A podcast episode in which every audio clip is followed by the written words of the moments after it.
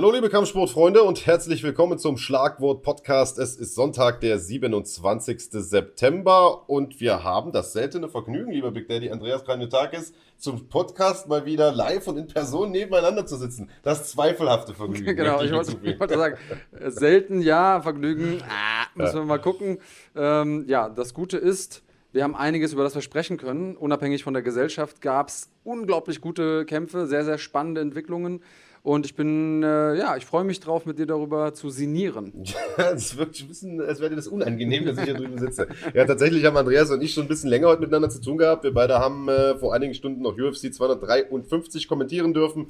Eine der größten Veranstaltungen des Jahres mit einem riesigen Mittelgewichtstitelkampf und einem insbesondere aus europäischer Sicht sehr, sehr wichtigen Halbschwergewichtstitelkampf. Und ich denke, äh, weil diese beiden Kämpfe doch so viel Strahlkraft hatten, alles andere überstrahlt haben auf diesem Event, würde ich sagen, lass uns auch ausschließlich darüber sprechen oder willst du die komplette Maincard äh, durchkauen? Ähm, nee, die komplette Maincard brauchen wir nicht. Ja. Äh, ich glaube, Main Event, Co-Main Event ist auch wahrscheinlich der Grund, warum die meisten Leute da draußen äh, jetzt hier gerade eingeschaltet ja. haben. Deswegen lass uns da direkt einsteigen. Was, was willst du machen? Erst Co-Main Event oder Main Event? Ja, würde ich sagen, schon in der Reihenfolge nach. Mhm. Äh, ein Kampf, der, haben wir gerade gesagt, besonders aus europäischer Sicht natürlich besonders spannend war, denn John Jones hat nach vielen, vielen Jahren der Dominanz an der Spitze des Halbschwergewichts sich entschieden, seinen Titel abzulegen und ins Schwergewicht zu wechseln. Das wissen wir inzwischen alle. Und der vakante Titel sollte ausgekämpft werden zwischen Dominic Reyes, der zuletzt John Jones ja fast besiegt hätte, und Jan Blachowicz aus Polen. Und äh, der ist als Außenseiter in diesen Kampf gegangen. Dominic Reyes, wie gesagt, nach seinem Fastsieg. Viele Beobachter haben gesagt, es war eigentlich ein Sieg über John Jones, der große Favorit gewesen. Aber wie ein Favorit, Big Daddy, sah der nicht aus. Nein, so sah er nicht aus und ähm, also hat er sich auch die ganze Fight Week irgendwie über nicht verhalten. Ich ähm, hatte das intern, glaube ich, gesagt und auch in der Übertragung nochmal. Reyes hatte in den Interviews davor und ähm, auch während der ganzen Fight Week so ein bisschen das Gefühl gehabt, die Welt hätte sich gegen ihn verschworen. Also erstmal gab es diese ja, zweifelhafte Entscheidung. Er ist immer noch der Meinung, er hätte diesen Kampf gewonnen äh, gegen John Jones. Wir haben uns darüber schon unterhalten. Wir sind der Meinung, okay, es war halt ein knapper Kampf. Nicht wenige Leute haben gesagt, Reyes hätte das Ding gewonnen, aber auch viele Leute haben gesagt, nee, das geht schon in, in Ordnung, dass man das knapp dem Champ gibt. Also da hat er so ein bisschen das Gefühl gehabt, er wurde übervorteilt. Dann wiederum hatte er das Gefühl, die UFC würde ihm nicht den Respekt entgegenbringen, äh, den er verdient, als ja im Prinzip ungekrönter Champion und hat ihm in Anführungsstrichen nur sechs Wochen vor dem Kampf dann gesagt, okay, jetzt ist es soweit, Gegner steht, äh, Datum steht und so weiter. Ähm, da hat er sich ein bisschen darüber beschwert, er hat gesagt, naja, ich wollte aber gerne zehn Wochen haben und ist dann da angereist mit äh, seiner Entourage, die bestand zu 100% aus seinen Brüdern, was natürlich jetzt mal ein bisschen relativieren muss. Es war jetzt kein klassischer Familienausflug, sondern die Brüder von Dominic Reyes sind alles Athleten. Ein äh, Bruder von ihm hat auch vorher schon in der UFC gekämpft. Aber das waren so ein bisschen Vorzeichen. Eine von diesen Dingen hätte ich gesagt, naja, okay, aber ehrlich gesagt bin ich mir ein bisschen unsicher gewesen schon vorher, ob ich nicht noch mal kurzfristig den äh, Tipp umswitchen soll, denn das sind schon viele, viele, viele Dinge, die da reingekommen sind. Blachowicz auf der anderen Seite, der hat gesagt, ich trainiere sowieso 340 Tage im Jahr. Ähm, ich weiß nicht, was er hat, der gute Junge. Ich bin jetzt hier und äh, in Polen wird Feuerwerk stattfinden, sobald der Kampf vorbei ist. Und Feuerwerk, den gab es auch im Oktagon. Ja, und also, und, um das nochmal abzuschließen, dieses Thema Vorbereitung und so weiter, man muss ja auch mal sagen, ehrlicherweise, dass sechs Wochen Vorbereitungszeit jetzt auch gar nicht mal so wenig sind. Also sechs bis zehn Wochen, sagt man, ist jetzt am unteren Limit sozusagen dieses, mhm. äh, dieses, dieser Daumenregel. Aber äh, auch Jan Blachowitsch hatte ja nicht mehr Zeit, um sich auf diesen Kampf vorzubereiten. Also es waren da gleiche Vorzeichen, gleiche Vorbedingungen, Voraussetzungen auf beiden Seiten aus meiner Sicht kein großartiger Grund zu meckern. Und es ist natürlich, wie du sagst, dieses Champion-Mindset. Ich trainiere das ganze Jahr über ohnehin, bin gut in Form. Sechs Wochen äh, sollten da eigentlich ausreichen. So, jetzt kommt äh, Dominic Reyes da rein und äh, die Experten haben im Vorfeld gesagt, inklusive uns ja auch, äh, der Jan Blachowicz hat auf jeden Fall die, die berüchtigte Polish Power. Er ist, ein, er ist ein harter Puncher. Er ist wahrscheinlich das konnte man ja nur vermuten, gefährlicher am Boden als Dominic Reyes, denn er ist ein BJJ Schwarzgurt. Von Reyes wusste man nicht so viel. Er hat einen Submission-Sieg auf dem Konto, ist aber schon ein paar Jährchen näher und er zeigt es in seinen Kämpfen nicht. Also das war das, was man vermutet hatte. Auf der anderen Seite ist Blachowicz aber eben auch langsamer als, äh, als Reyes und äh, Reyes mit der besseren Beinarbeit, mit den längeren Kicks, ähm, hatte da quasi den Vorteil vermeintlich, äh, was das technische Striking aus der Distanz heraus anging. Aber so richtig hat er das nicht wirklich aufblitzen lassen in diesem Kampf. Ganz im Gegenteil. Ähm, der hat nie so richtig den Rhythmus gefunden, was äh, aus meiner Sicht, Andreas, auch damit zu tun hat, dass Blachowicz da von Beginn an die richtige Strategie gefahren ist. Hat nämlich das vordere Bein malträtiert mit Kicks in Serie und ähm, ist immer wieder explosionsartig nach vorn geschnellt, hat zwei, drei Hände geschlagen, nie weniger als zwei und hat damit auch mal wieder gut getroffen. Da hast du ganz, ganz viele Sachen gesagt, die äh, richtig sind. Er hat nicht nur die Kicks zum vorderen Bein gemacht, äh, das ist eine Taktik, die wir später dann auch nochmal im Main Event besprechen müssen, sondern er hat vor allen Dingen auch den Bodykick ganz, ganz früh gemacht und ich glaube, ähm, das war was, was Reyes ein bisschen überrascht hat. Vor allen Dingen, dass er dann auch so gut getroffen hat, weil Timing, Präzision, Geschwindigkeit, das haben alle eher auf der Seite von Dominic Reyes gesehen. Zwischendurch ist es mal aufgeblitzt. Eins, zwei Aktionen, da hat man gesehen, so, oh, der war jetzt schnell und der hat Reyes überrascht, dass er da die linke so schnell durchstecken konnte. Irgendwann, sag mal so nach äh, zweieinhalb Minuten in der ersten Runde, da habe ich schon gedacht, oh, wenn der jetzt anfängt, seine Distanz zu finden, wenn er anfängt, sein Timing zu finden, dann könnte das schlecht ausgehen für Blachowicz, der auf der anderen Seite, und jetzt muss man wieder mal hingehen, kein Boxtrainer auf der Welt wird dir zeigen, dass du nach vorne läufst, so wie Jan Blachowicz nach vorne gelaufen ist, wenn, während er Kombination geschlagen hat. Er ist also im Kreuzgang gemacht. Das macht man normalerweise so nicht.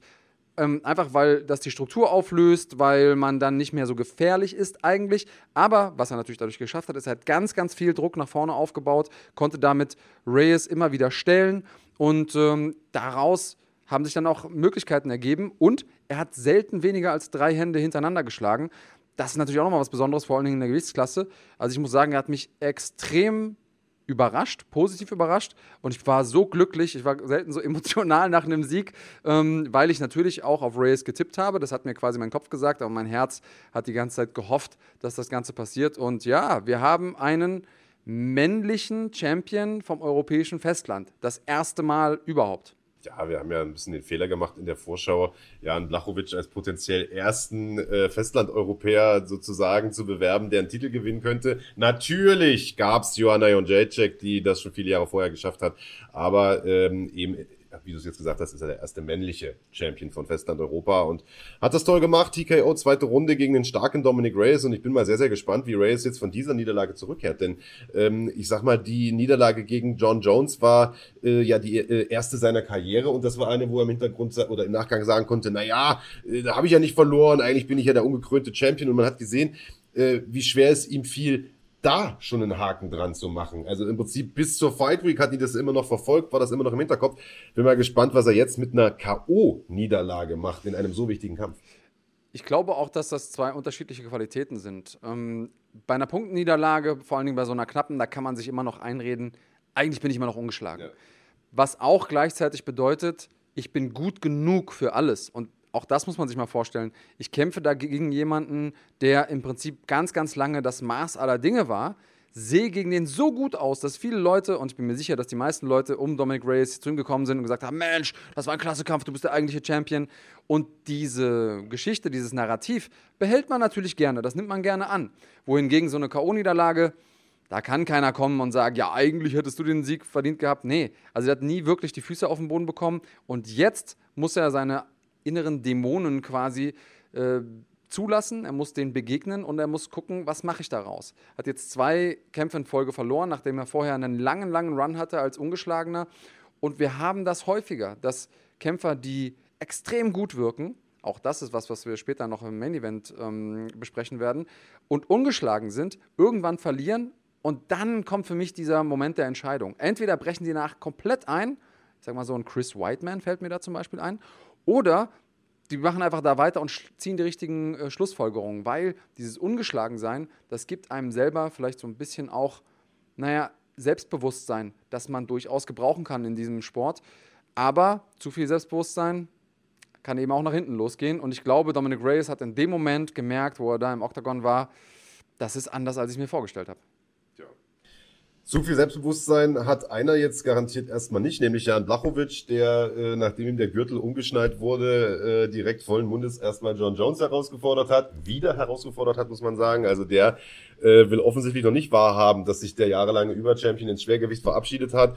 Ähm, der hat direkt noch äh, einen Tweet abgeschickt, der dann auch während der Übertragung eingeblendet wurde, sozusagen das Schweige-Smiley. also äh, da ist wahrscheinlich irgendwie das letzte Wort auch noch nicht gesprochen. Danach hat er noch einen geschickt, ich weiß nicht, ob du es gesehen hast. Danach hat er geschickt, na Leute, was haltet ihr davon, wenn ich nochmal zurückkomme und mir schnell meinen Gürtel sichere? Ähm, aus Blachowicz Sicht ist natürlich diese Herausforderung total sinnig, denn jetzt mit dem äh, Titelgewinn hat er einen anderen UFC-Vertrag, er bekommt Cuts von den Pay-per-Views, das ist ebenso geregelt in den äh, Verträgen standardmäßig und da ist natürlich die Wahrscheinlichkeit gegen John Jones ein relativ großen Stück vom Kuchen abzubekommen, höher als gegen einen x-beliebigen Gegner. Da können wir jetzt auch gleich nochmal drüber sprechen. Wer sind denn potenzielle Gegner die da äh, stehen. Ich will aber einmal ganz kurz, äh, bevor wir zum Sieger kommen, da über Reyes sprechen. Was machen wir denn mit dem jetzt? Wen geben wir denn Dominic Reyes jetzt?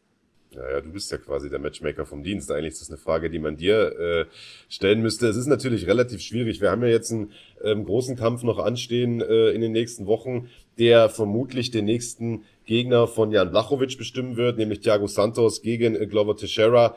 Äh, ein Kampf, der schon ein paar Mal hätte stattfinden sollen, ein paar Mal verschoben wurde, jetzt zum dritten Mal angesetzt wird. Und ähm, ich fände es gar nicht mal so verkehrt, wenn Dominic Reyes vielleicht den Verlierer dieses Kampfes bekommt. Ähm, Verlierer gegen Verlierer zu paaren, ist ja seit vielen, vielen Jahren eigentlich Usus in der UFC und ähm, ich glaube, das wäre ein guter Comeback-Kampf für Dominic Reyes, ein schlagbarer Mann, trotzdem großer Name, äh, einer, der stilistisch, glaube ich, gut für ihn passen würde und äh, ich sag mal auch einer, wo er den Kontakt nach oben hin nicht, nicht verliert, sag ich mal.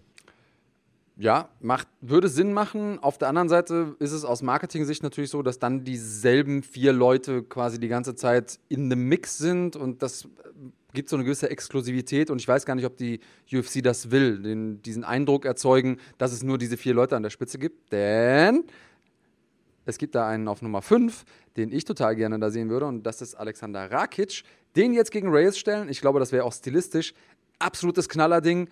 Und dann kann man sagen, wenn Rakic gewinnt, dein Weg ist frei. Er hat ja jetzt dann sowieso erstmal ein bisschen Zeit, denn es gibt ja noch den von dir angesprochenen Kampf und dann muss erstmal der Folgekampf kommen, weil ich glaube, der Sieger aus dem äh, Duell hat schon die besten Chancen jetzt auf eine erneute Titelchance, so viel ist klar.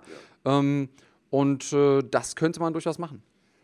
Auf jeden Fall wäre ein Kampf, den ich mir gerne angucken würde. Ich weiß noch nicht, ob Race da so mitspielt. Das wäre dann quasi so die Gatekeeper-Rolle, die man ihm da aufdrückt, die Jungen, also sozusagen der Türsteher zu sein für die jungen Wilden, der den Weg nach oben versperrt bis ganz an die Spitze. Die Frage ist, ob er jetzt noch Ansprüche stellen darf. Das ist die Frage. Nach zwei Niederlagen in Folge wird es wahrscheinlich schwierig. Es ist auch für ihn wichtig, mal wieder einen Sieg zu holen. Man weiß, nach drei Niederlagen ist in der Regel erstmal Schnitt. In seinem Fall jetzt vielleicht nicht. Die erste Niederlage war knapp und so weiter.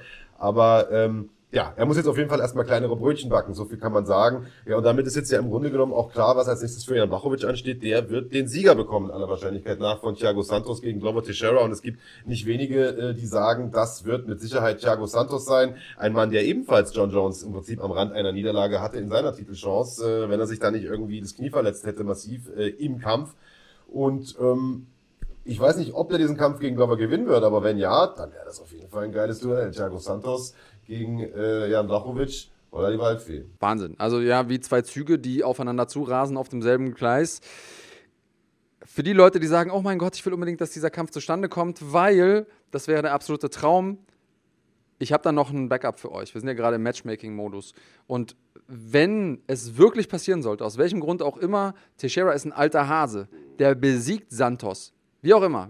Bringt ihr zu Boden, finisht ihn da, Santos, keine Ahnung. Irgendwas passiert mit dem. Machen wir folgendes. Wir machen einen Catchweight-Fight zwischen Santos und Bohachina. Das Weil die beiden aufeinandertreffen zu sehen, das wäre ein absolutes Ding. Und ich glaube, da ist äh, Gewalt vorprogrammiert. Das äh, könnte ich mir sehr, sehr gut vorstellen. Ja, auf Bohacinia oder wie du ihn so nennen pflegst, den Ricky Martin auf Stoff, äh, kommen wir gleich zu sprechen.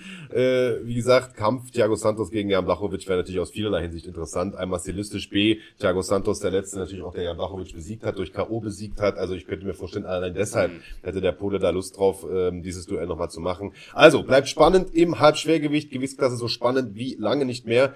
Und ähm, das gleiche gilt natürlich auch fürs Mittelgewicht. Die ist schon seit vielen, vielen Jahren äh, relativ spannend, diese Gewichtsklasse. Einige Top-Talente dort und einer, ja, der hat sich jetzt äh, herauskristallisiert als der nächste große dominante Champion der UFC. Einer, bei dem man sich langsam die Frage stellen muss, wer soll den besiegen? Wir haben mit Israel Adesanya einen noch immer ungeschlagenen Mittelgewichtschampion, der mit äh, Paulo Costa super, äh, super Talent, ein ungeschlagenes Talent äh, vor die Fäuste gesetzt bekommen hat. Ein unglaublich gefährlicher Puncher, dem nicht wenige, mir inklusive, äh, Chancen ausgerechnet hätten auf, äh, äh, auf den Sieg, der aber überhaupt nicht so richtig in den Tritt gekommen ist in diesem Kampf. Nee, wir haben ja vorher, und das war ja so die Geschichte, die im Prinzip auch durch die MMA-Medien ging, das Bild gezeichnet von dem Matador und dem Bullen. Ja. Und alle waren sich sicher, okay, Paulo Costa, der kann nicht so kämpfen wie Romero. Erstens, weil er äh, allen vor, vorgeworfen hat, die wären langweilig, also auch eines Champions unwürdig und so. Da waren ja solche Aussagen mit dabei. Und ich glaube, er hätte das gar nicht von seinem Temperament her ausgehalten, sich so lange zurückzuhalten. Ja mit dem Hintergrund muss man sagen, hat er sich verhältnismäßig für seine Verhältnisse schon zurückgehalten. Ich weiß nicht genau, woran es lag, ob es an diesem, diesem Setting lag, das erste Mal in seinem Leben fünf Runden gehen zu können, potenziell, und dann sich die Frage zu stellen: Ah, werde ich vielleicht hinten raus müde? Oder ob er wirklich Angst hatte, dass da ähm, der letzte Stylebender rauszirkelt, ihm irgendwie eine reindonnert, wenn er zu viel Druck macht. Auf jeden Fall hat er so richtig seine PS nicht auf die Straße gebracht. Woran denkst du, lag's? Ja, es war nicht Matador gegen Bulle, es war eher Jäger und Hase, hat man so ein bisschen das Gefühl gehabt. Also der Hase, der da irgendwie sitzt, oder Jäger und Reh, mhm. äh, dass da irgendwie so ein bisschen Schockstarre hatte und der Jäger, der einfach nur zielen muss und, und treffen muss. Also ähm, Adesanya hat das von Beginn an clever gemacht, auch eher viel mit Kicks gearbeitet, draußen geblieben, sozusagen außerhalb der Schlagdistanz von Costa, hat das Bein massiv malträtiert. Nach der ersten Runde, glaube ich, 15 oder in der ersten Runde 15 Low Kicks getroffen und zwar harte Low Kicks. Und ich sag mal, jeder, der schon mal Low Kick abbekommen hat, Alter, 15 ist viel. auf jeden Fall. Zumal das auch jetzt nicht auf die Oberschenkel gekickt war, sondern auf Kniegelenk, auf Unterschenkel. Also, ja, äh, hat ja. man auch den Effekt gesehen, schon an der Reaktion von Paulo Costa. Und äh, du sagst, woran lag's? Also, äh, es ist schwer zu sagen. Also es kann, also ich bin der Meinung, er hat Adesanya zu viel machen lassen, er war zu verhalten. Ich könnte mir gut vorstellen, dass die Ecke von äh, Costa im Vorfeld gesagt hat, pass auf, halt dich ein bisschen zurück, das ist das erste Mal fünf Runden, du bist äh, gegen, gegen Romero hinten raus schon ein bisschen schlapp geworden, ging dir die Puste aus, das waren nur drei Runden, äh, spar dir die Kräfte auf. War aber dann wahrscheinlich der falsche Tipp, denn so konnte natürlich Adesanya sich perfekt entfalten. Allerdings haben wir uns vorhin schon unterhalten, Andreas, und du hast äh, genau das Gegenteil davon gesagt, was aus meiner Sicht auch total Sinn macht. Ähm, das Gegenteil von was? Du hast gemeint, wäre er von Beginn an nach vorn gegangen, so. Paulo Costa, dann wäre vielleicht schon er auf den Konter gerannt und K.O. gegangen. Also auch das ist natürlich im Bereich des Möglichen. Das heißt, ja, also ich, äh, ja. ich glaube, was man gesehen hat, ist, dass beide herausragende Striker sind. Das hat man in der ganzen Karriere äh, von Paulo Costa sehen können. Aber einfach der Champion noch ein gutes, gutes Stück drüber war. Also das war schon nochmal ein anderes Level. Klar, er hat eine sehr ansehnliche Kickbox-Karriere hinter sich, äh, Israel Adesanya. Ähm, und diese Geschichte, die Paulo Costa da erzählt hat, von wegen, ja, er hat noch nie so jemanden gegenüber gehabt wie mich und äh, dann hat er mal einen richtigen Power-Puncher und nicht diese ganzen Leute, die nicht auf seinem Level sind ich glaube, da muss er sehr, sehr ehrlich sein. Er war heute nicht auf demselben Level. Also Israel Adesanya wirkte einfach so, als hätte er immer gewusst, was, was vor sich geht. Costa hatte eine ganz, ganz klare Taktik. Er wollte ähm, Adesanya stellen am Zaun. Der sollte dann zu Costas rechter Seite rauszirkeln und dann sollte der High-Kick kommen oder der Mittelkick. Das hat man gesehen, das hat er ein paar Mal probiert. Den Kick hat äh, Israel Adesanya mehrfach gefangen oder ist ausgewichen. Das hat für ihn nicht so richtig funktioniert. Und dann, ja, hat er selber angefangen zu treffen, der Champion, später dann auch zum Kopf, seinerseits mit einem Kick. Und es gab eine ganz, ganz spannende Situation, eine spannende Szene in diesem Kampf, wo Paulo Costa angefangen hat zu bluten und ähm, hat sein eigenes Blut gesehen und hat richtig gesehen, wie er die Augen aufgerissen hat in diesem Moment und war geschockt davon, so nach dem Motto, wie ich kann bluten. Ich bin doch derjenige, der andere Leute zum Bluten bringt. Und kurz danach war es dann auch vorbei. Fairerweise war das auch schon ähm, nach dem Highkick, also da wurde auch schon mal kurz durchgerüttelt. Aber wir haben da eine extreme Lernerfahrung gesehen vom Brasilianer und ich bin sehr gespannt, wie er damit umgehen wird und wie er zurückkommen wird. Er war auf jeden Fall danach sehr, sehr viel ruhiger als vorher nachdem ihn der Skinny Boy verprügelt hat. Ja, ganz ohne Frage. damit stellt sich natürlich nun auch dieselbe Frage, die wir im Halbschwergewicht schon äh, gestellt haben. Wie geht's jetzt weiter mit beiden Kämpfern? Fangen wir vielleicht an mit dem Unterlegenen, mit Paulo Costa, der ja nun im Prinzip in den äh, im letzten Kampf äh, mit Joel Romero sich schon einem absoluten Topmann äh, gestellt hat. Ähm, dann haben wir hier Israel Adesanya, der sich im Grunde genommen seinen nächsten äh, Herausforderer schon selbst ausgesucht hat. Dazu gleich mehr. Ähm, ja, was glaubst du, Matchmaker äh, Kanyotakis? Äh, wer ist jetzt als nächstes auf dem Programm für Olle Paulo Costa? Was ich glaube oder was ich hoffe? Sowohl als auch. Also ich hoffe, dass es Darren Till wird. Ich glaube, dass das ein, ein richtig, richtig geiler Kampf werden könnte. Äh, stilistisch sind die beiden unglaublich gefährlich. Schlägt Till ihn eindrucksvoll, dann kann man sogar darüber nachdenken, ob er sofort einen äh, Titelkampf bekommt, je nachdem, wie es halt vom, vom Timing mit dem anderen äh, Kampf, äh, den wir jetzt gleich besprechen werden, ausgeht. Jack Hermanson ist da oben noch unterwegs. Ich weiß nicht, ob das stilistisch so viel besser wäre, aber es wäre auf jeden Fall so ein Test, wenn er an Costa vorbeikommt, dann muss man dem einen Titelkampf geben, weil der hat gerade so einen guten Run und ähm, auch da, ich bin einfach Riesenfan. Ich mag den, ich, äh, ich feiere den Typen ähm, in und außerhalb des Oktagons. Das wären so die beiden Namen, die mir sofort einfallen würden. Ich finde, andere Leute wie so ein Calvin Gastelum oder so, die sind einfach noch ein bisschen zu weit weg für mich. Also da Costa ist jetzt schon ein Stück gefallen, aber so tief dann immer noch nicht. Ja, aber das zeigt ja, dass wir da wirklich die, äh, die große Wahl haben äh, im Mittelgewicht. Es gibt da einen Haufen starke Leute, die man die man gegeneinander setzen könnte. Robert Whittaker springt da ja auch noch rum, äh, wäre im Prinzip auch ein, äh, hat jetzt glaube ich einen Kampf anstehen, wenn ich mich nicht irre. Genau, aber, gegen Cannonier. Äh, gegen, gegen Jared Cannonier.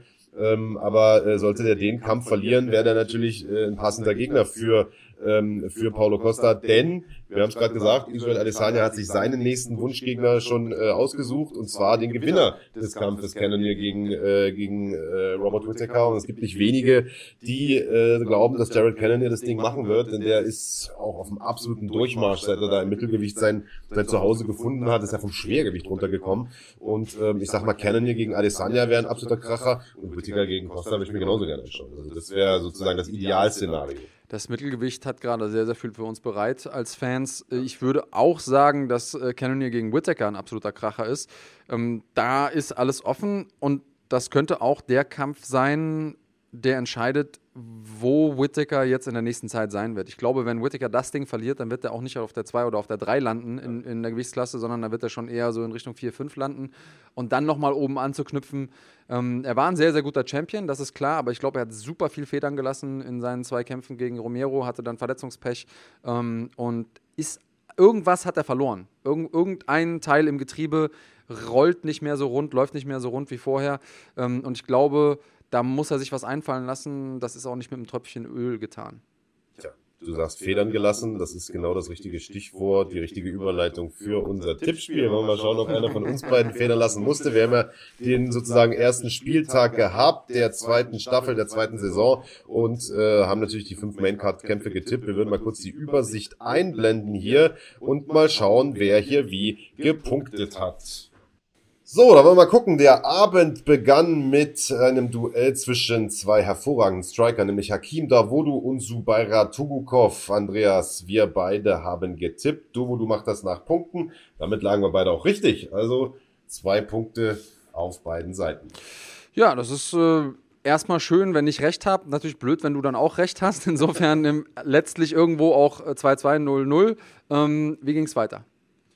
Kettle Vieira gegen Sijara Eubanks, Duell der Damen im Bantam-Gewicht. Äh, wir beide hatten eigentlich Kettle Vieira vor und du warst allerdings so blöd, nochmal umzuschwenken auf Sijara Eubanks. Das zeigt, dass ich mir nicht umsonst dieses Jahr vorgenommen habe, das nicht mehr zu tun, weil es immer nach hinten losgeht. Es immer scheiße, das zu machen. Äh, in diesem Fall war es das auch. Kettle Vieira gewinnt das Ding. Also im Prinzip doch recht deutlich nach Punkten. Ähm, zwei Punkte für mich, null für dich und damit Führung für den Gewinner des letzten Tippspiels. Das möchte ich nochmal möchte ich noch betonen. Äh, ich habe ja letzte Saison schon mit, mit weitem Abstand gewonnen. Äh, dritter Kampf des Abends, Kai Kara France gegen Brandon Royval. Unglaublich interessantes Duell im Fliegengewicht, einer Gewichtsklasse, in der ebenso wie im Halbschwergewicht momentan alles offen ist, in der jeder mit ein, zwei Siegen irgendwie direkt oben mitspielen kann und einer, der da einen großen Schritt nach vorn gemacht hat, Andreas, ist Brandon Royval, der sich nach Punkten durchgesetzt hat. Äh, nein, durch Submission, nee, Submission. Äh, durchgesetzt hat gegen äh, einen eigentlich starken Kai Carafors, den er aber völlig deklassiert hat dann irgendwie nach Wahnsinn. anfänglichen äh, Schwierigkeiten. Das hätten wir beide nicht erwartet. Das war auf jeden Fall ein absolut wilder Kampf. Ja. Das, äh, da war alles dabei. Äh, Royval ist kurz vor, äh, also kurz nach Anfang des Kampfes schon angeklingelt worden, ging runter, kam hoch, hat sich im Hochgehen gedreht, in Spinning Elbow geschlagen, mit dem er wieder Cara France angeklingelt hat. Von da aus ging es dann im Striking in die andere Richtung. Absolutes Feuerwerk, also von der ersten bis zur letzten Sekunde super viel drin. Letzten Endes muss man sich das Ganze irgendwie in Zeitlupe angucken, um alles zu verstehen, was da passiert ist feuert aus allen Rohren dieser Brandon Royval. Sein zweiter Kampf in der UFC, direkt gegen ähm, einen hochgerankten Gegner gekämpft, so, ab, so abgeliefert. Also der Typ könnte ganz, ganz schnell, ganz, ganz weit kommen. Absolut. Also du hast während der Übertragung, glaube ich, auch gesagt, Andreas, ein guter Sieg trennt ihn noch von einem Titelkampf. Ja. Sehe ich absolut genauso. Der Titel wird ja jetzt auch demnächst ausgekämpft zwischen Davis und Figueredo, auch einer der spektakulärsten Kämpfer aktuell im Kader, und Cody Garbrandt, dem ehemaligen Bantamgewichts-Champion. Auch das ein absoluter Kracher. Ja, und der Sieger dann äh, sagen wir mal, in dem Jahr oder so gegen den Brandon Royval. Das kann ich mir schon ganz gut vorstellen. Wie gesagt, ein, zwei gute Siege noch. Dann ist der junge Mann reif. Ja, und die äh, beiden Titelkämpfe, die haben wir schon besprochen. Dominic Reyes verliert, überraschend, muss man sagen, gegen Jan Blachowicz. Ähm, ich habe es ja im Vorfeld noch gesagt, ich tippe auf Reyes, würde aber kein Geld setzen, sondern wenn, dann eine Außenseiterwette auf Blachowicz platzieren. Habe ich leider nicht gemacht. Ich habe vergessen äh, zu wetten tatsächlich. Ich habe mich hinterher in den Allerwertesten gebissen. Ähm, gefreut hat mich, dass du aber auch auf Reyes getippt hast und äh, ich sozusagen nicht als einziger da äh, irgendwie daneben lag. Also null Punkte für beide. Und Israel Adesanya gegen Paulo Costa, da habe ich Costa getippt du Adesanya durch TKO. Genauso ist es leider Gottes auch gekommen. Dementsprechend zwei Punkte für dich. Macht unterm Strich 4 zu 4 am ersten Spieltag und es kotzt mich schon wieder richtig an.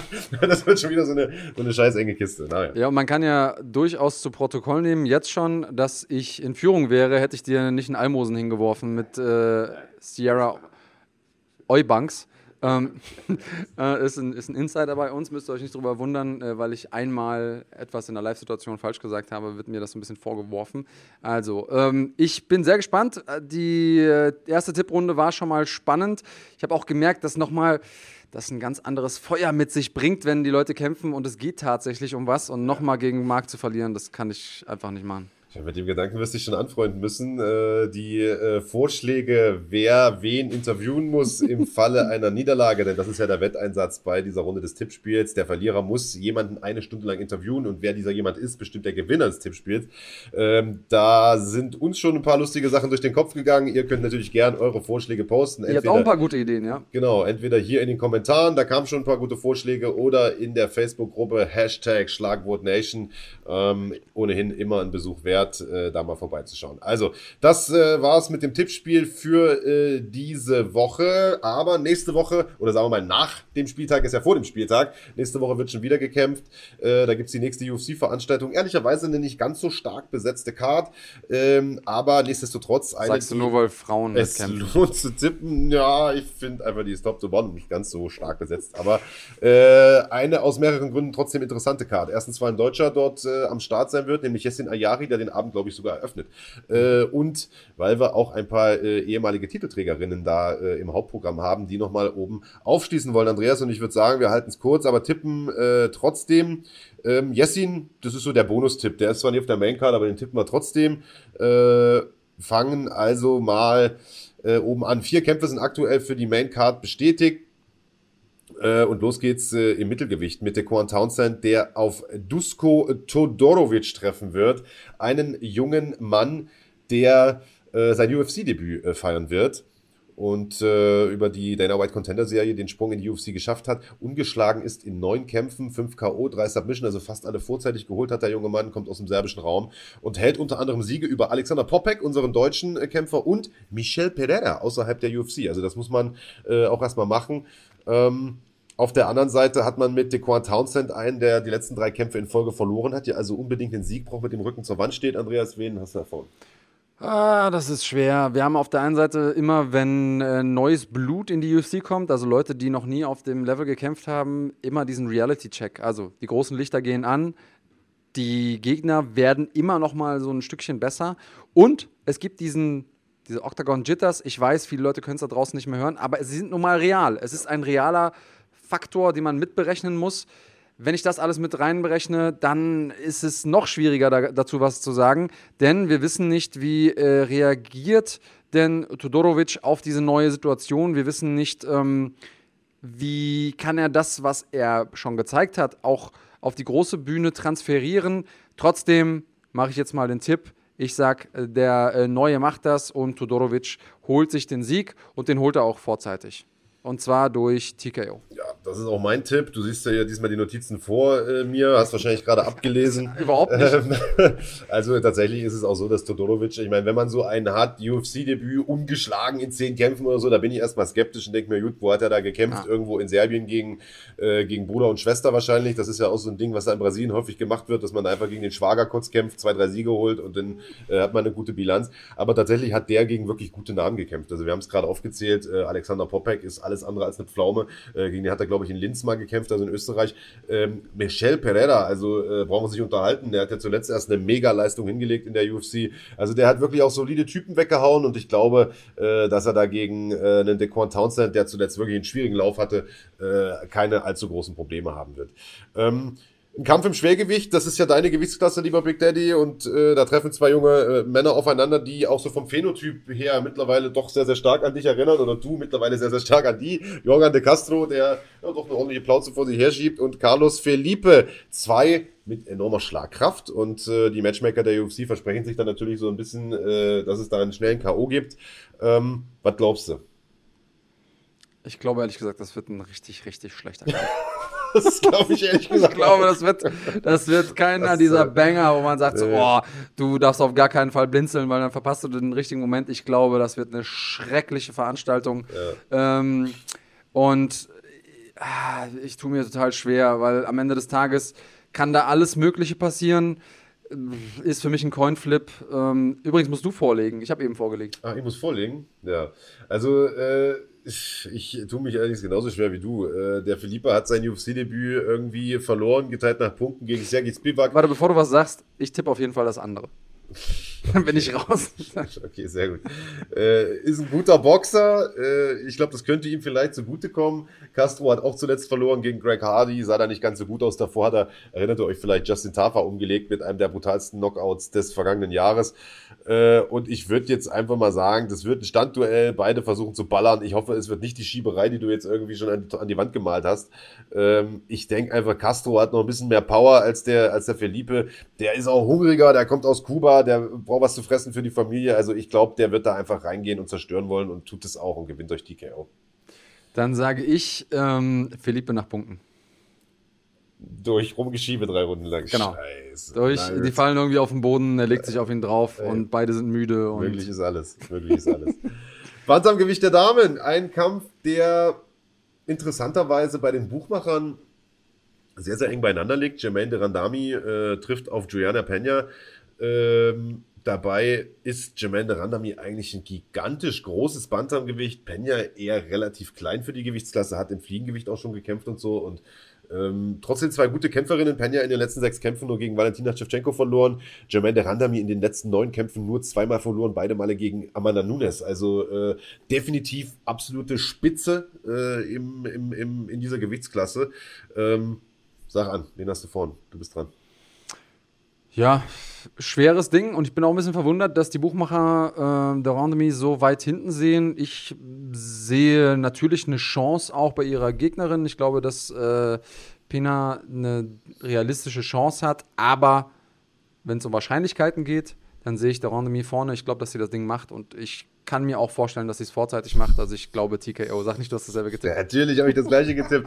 Jermaine Randami gegen TKO. Ich habe sogar noch hingeschrieben, wie sie es macht. Knie zum Körper. Also ich glaube, die wird, die, die ist einfach so viel massiger, massiger und, und, und stärker und größer. Also ich fand, die wirkte selbst ähm, selbst gegen Amanda Nunez äh, sehr, sehr groß, ehrlicherweise. Ja. Und die ist ja schon echt ein, eine Maschine so.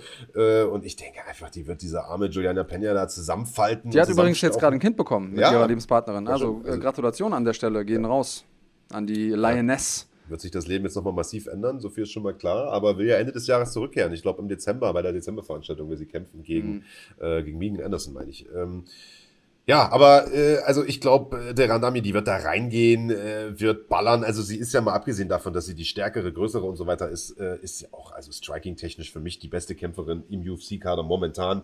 Äh, mit Valentina Shevchenko vielleicht, aber Shevchenko hat ja eher so dieses technische Striking. Randami ist dieses typische Holland Muay Thai, reingehen, ballern, Knochen brechen, einfach nur alles hart. Und äh, das kann sie hervorragend, wird sie auch machen mit Juliana Penner. Die wird sich reinarbeiten mit ein, zwei Händen Kicks und dann wird sie die in den Clinch zwingen und äh, mit Kniestößen zerstören. Das, äh, also ich, deswegen, also ich kann auch nicht verstehen, dass die, dass die Quoten so recht nah beieinander liegen. Äh, Wäre vielleicht mal ein Tipp wert, auch wenn wir natürlich ja niemanden zum Wetten motivieren wollen. Ja, und der äh, Hauptkampf des Abends auch äh, unter Beteiligung einer ehemaligen Titelträgerin, nämlich Holly Holm, die äh, es zu tun bekommt mit einer ebenso versierten Strikerin, nämlich Irene Aldana.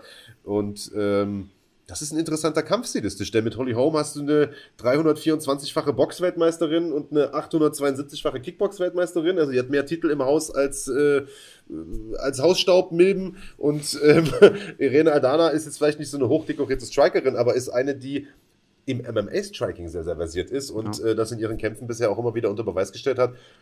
Lang, dürr, lange Gliedmaßen, also auch wie gemacht eigentlich dafür, um aus der Distanz zu arbeiten. Ähm, und ich muss, glaube ich, vorlegen, oder? Ja. Ah, shit. Also, äh, ich. Äh, du tust doch so, als wäre schon alles aufgeschrieben.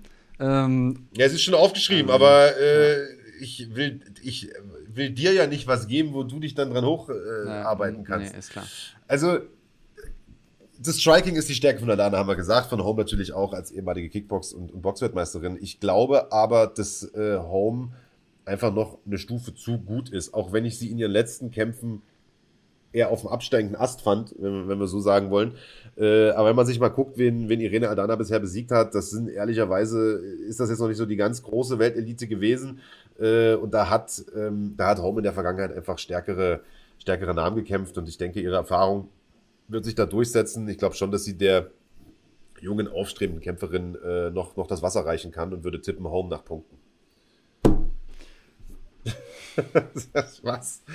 Tipp ja. doch einfach das anderes als ja, also ja, weil das so gut funktioniert hat in der ersten Runde, meinst du? Genau. Äh, ich meine, aus Prinzip sage ich dasselbe. Auch da, Irina Aldana kann da so ein bisschen ihre Coming-out-Party haben. Das mhm. heißt, wenn die es schafft, ihr Boxen so einzusetzen, und äh, da bin ich bei dir, MMA-Boxen und Boxen, klassisches Western Boxing, ist eben nochmal ein Unterschied. Also auch für die Leute, die jetzt da draußen noch nie geboxt haben, lasst es euch gesagt sein, es ist definitiv ein Unterschied. Man kann nicht mit seinem Training im Boxen eins zu eins dünne Handschuhe anziehen, dann die ganzen Sachen mit reinmischen wie Kicks und Clinch und Takedowns und so weiter und so fort und dann davon ausgehen, dass beides funktioniert. Plus man hat ja diese Doppeldeckung nicht und so weiter und so fort. Man hat keine Ringecke, wo man jemanden entsprechend stellen kann. Der hohe Stand funktioniert nicht, der seitliche Stand funktioniert. Also, genau. Ja. Also das ist was anderes und Irene Aldana ist eine sehr, sehr gute Strikerin. Ähm, vielleicht überrascht sie uns, aber ich würde sagen, das sicherere Pferd ist gerade Holy Home. Und ähm, ich traue ihr das auf jeden Fall zu und ich mag sie auch. Deswegen hoffe ich, dass sie gewinnt. I like. Also, Decision Home. Hm. Naja, dann haben wir ja gar nicht mal so viel unterschiedlich gezippt dieses Mal. Aber einen Bonustipp haben wir ja noch. Und da bin ich mal gespannt, ob du dich sozusagen als der große Verräter der deutschen MMA-Szene äh, äh sozusagen entpuppst. Oder mit der Nummer mit, kannst du, mit, du mir nicht kommen. Ob du mit dem Deutschen tippst. Die Rede ist natürlich von äh, Jessin Ayari. Der äh, wird die Veranstaltung Stand jetzt zumindest eröffnen gegen äh, Luigi Vendramini einen jungen Mann aus dem schönen Italien. Man hört es schon am Namen und wie ich finde, ein durchaus machbarer Gegner für Jessin, der mhm. ähm, bis äh, The Italian Stallion sogar sein Name, also in Anlehnung an Rocky. Die ist ja nur darauf gekommen. Der, ja, der ähm, äh, in der Vergangenheit ja von den UFC Matchmakern nicht gerade äh, also sagen wir mal, mit Geschenken äh, bedacht wurde, wenn man, wenn man mal ehrlich ist. Also äh, Jessins Weg in die UFC oder in der UFC war definitiv kein leichter, hat direkt in Debüt Jimmy Wallhead vorgesetzt bekommen, ja. einen langjährigen, wirklich langjährigen, erf erfahrenen Veteranen, den er sogar besiegt hat, wenn auch knapp besiegt hat. Danach hat er Darren Till äh, vorgesetzt bekommen der jetzt ein Mittelgewicht ist und äh, kurz danach irgendwie auch einen Titelkampf hatte im Weltergewicht und dennoch die Niederlage gegen Stevie Ray. Also, ähm, wie gesagt, zwei, zwei Schlappen in Folge für Yassin. Für den geht's jetzt natürlich um alles, vermutlich sogar um den Verbleib in der UFC. Hat ein neues Management, hat Ali Abdelaziz jetzt äh, im Nacken. Vielleicht auch deshalb ein etwas ich will gar nicht sagen leichterer Gegner, das klingt bescheuert, denn. Äh, aber es ist kein Jimmy Wall halt und es ist kein Darren Till. Es ist eben kein Darren Till und ähm, es ist auch einer, der der Jessin vielleicht stilistisch ein bisschen in die Karten spielt. Und Jessin hat jetzt natürlich auch eine lange Pause hinter sich, war verletzt und so weiter. Und ich bin mal sehr, sehr gespannt. Ist Vater geworden. Ist Vater geworden, deswegen Glückwunsch danach, wenn es schon mal her ist. Ähm, äh, ich bin mal gespannt, in welcher Form, Form er auftritt. Wen, wen hättest du denn vorn? Äh, ich sage, Jessin macht das und der macht das auch vorzeitig. Ich glaube, dass Jessin durch TKO gewinnt. Ähm, nein, durch Submission. Uh, okay. Ich glaube, dass er, ihn, äh, dass er ihn anklingelt und dann irgendwie auf dem Boden das Ding, äh, den Sack zumacht. Deswegen, ich äh, sage Jessin Ayari durch Submission. Also, ich tippe auch auf Yassin. Vendramini hat der seinen einen UFC-Kampf, den er hatte, äh, bisher verloren. Der hat übrigens äh, ähnlich viel äh, Pech mit den Matchmakern gehabt wie Yassin. Der hat direkt zu Beginn Eliseo Soleski dos Santos vorgesetzt bekommen, der ihn natürlich auch prompt in der zweiten Runde K.O. geschlagen hat. Ähm, ich glaube, wenn Yassin seine Stärken abruft, wird er in der Lage sein, den Italiener im Stand zu kontrollieren. Äh, Frage ist, ist er mental da? Äh, ich fand, dass er in den beiden Niederlagen, die er hatte, auch in der Niederlage gegen Till übrigens, äh, die Kämpfe auch hätte gewinnen können, wenn er das mental irgendwie besser auf die PS auf die Straße bekommen hätte, so hast du es ja mal formuliert. Ähm, ich glaube, das wird ihm diesmal gelingen und äh, ich denke, er wird gewinnen, sage aber nach Punkten. Okay, ja, dann haben wir da zumindest mal einen Unterschied. Ja. Yassin Jessin. Enttäusch uns nicht, Digga. ja, also machen wir da einen Deckel drauf. Das war der UFC-Blog. Wir haben allerdings noch vieles, vieles mehr heute in dieser Sendung. Unter anderem haben wir Mandy Böhm heute zu Gast, die in wenigen Tagen bei Bellator kämpfen wird. Wir blicken voraus auf die deutsche Invasion äh, denn sie ist nicht die einzige Deutsche, die im Ausland und bei großen ausländischen Organisationen antreten wird in den nächsten Tagen, sondern das sind eine ganze Menge mehr. Wir schauen äh, drauf, wer das sein wird, unter anderem beispielsweise Yassin Ayari, haben wir ja gerade gesagt. Wir gucken, was es Neues von Conor McGregor gibt und, und, und. Also noch äh, einiges im Programm. Bleibt erstmal dran. Wir machen eine ganz kurze Unterbrechung und sind dann zurück mit Mandy Böhm.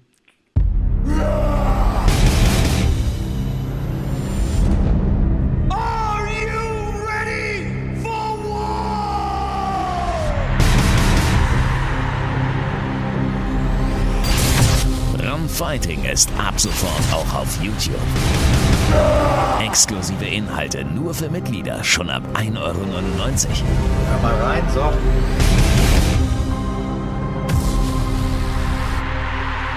Erlebe Deutschlands größtes Kampfsportarchiv mit mehr als 100 Live- und Pay-Per-View-Events pro Jahr.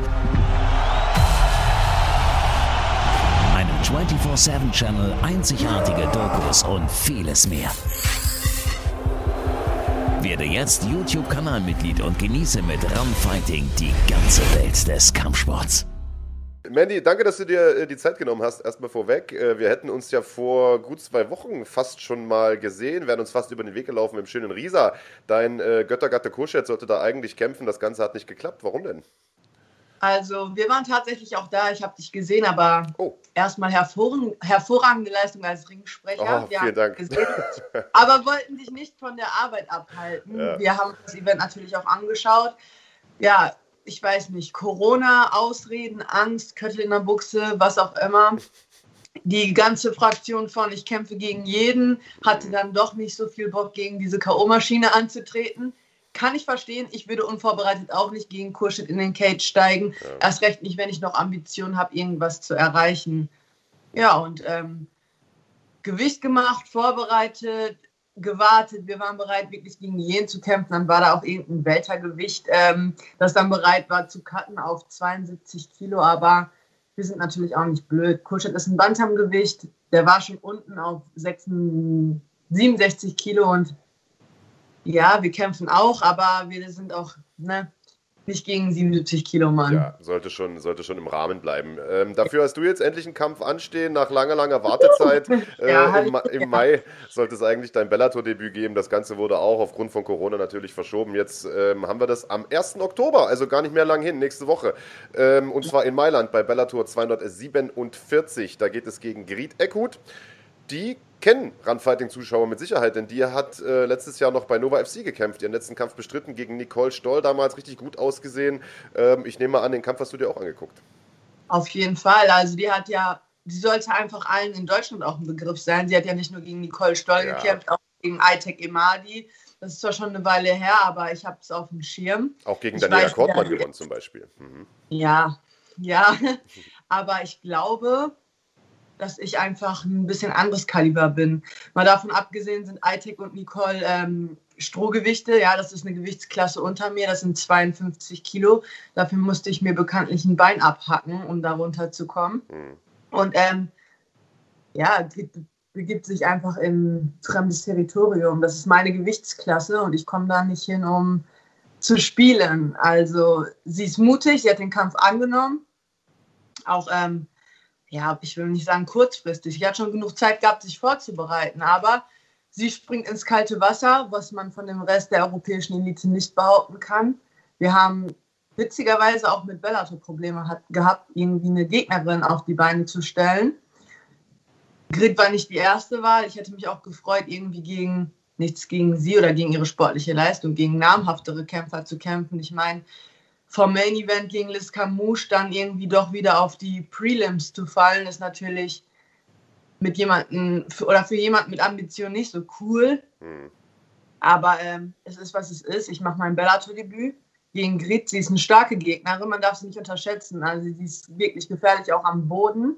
Grappling sehe ich ganz klar ihre Stärken. Sie hat internationale Erfahrungen gesammelt, sie hat bei TKO gekämpft, hatte auch echt gute Leute geschlagen, muss man ganz ehrlich sagen, oder auch gegen starke Leute gut ausgesehen.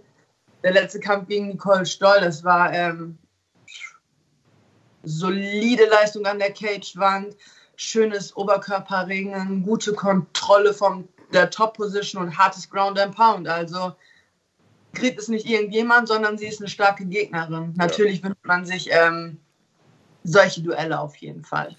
Mandy, ich finde es immer schön, dich zu interviewen, denn äh, ich muss mir gar nicht so viele Fragen notieren. Du, du nimmst einfach alles mit einer Antwort denn, äh, vorweg.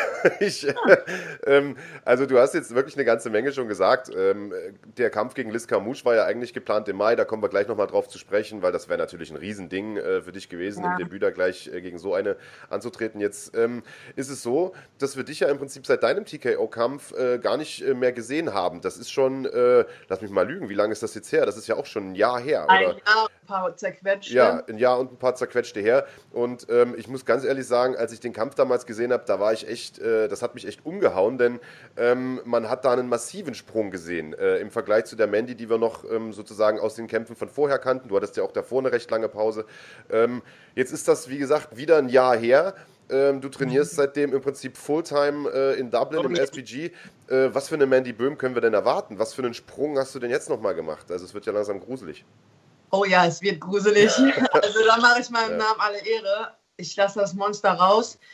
Ich bin tiptop vorbereitet. Ich habe nicht eine Sekunde stillgestanden. Ich arbeite hier mit einem phänomenalen Boxing-Coach. Mein Striking war nie schlecht, aber ähm, das ist auf ein anderes Level gesprungen, genauso wie mein Ringen und mein Grappling. Also ich, ich hoffe, ich kann am 1. Oktober zeigen, dass ich einfach nochmal eine komplett andere Sportlerin bin und ein komplett anderes Level erreicht habe. Und darauf freue ich mich. Ich habe hart gearbeitet und jetzt ist auch einfach mal Zeit zu performen, zu zeigen, was los ist. Hm. Weil die Frage relativ häufig kommt, äh, bei uns auch in den, also unter dem Hashtag Schlagwort Nation beispielsweise, ähm, wohnst du tatsächlich Fulltime in Dublin oder wie genau läuft das jetzt ab? Wie seid ihr da hingezogen beide? Oder ähm, pendelst du so ein bisschen? Wie, wie ist deine Lebenssituation jetzt aktuell eigentlich?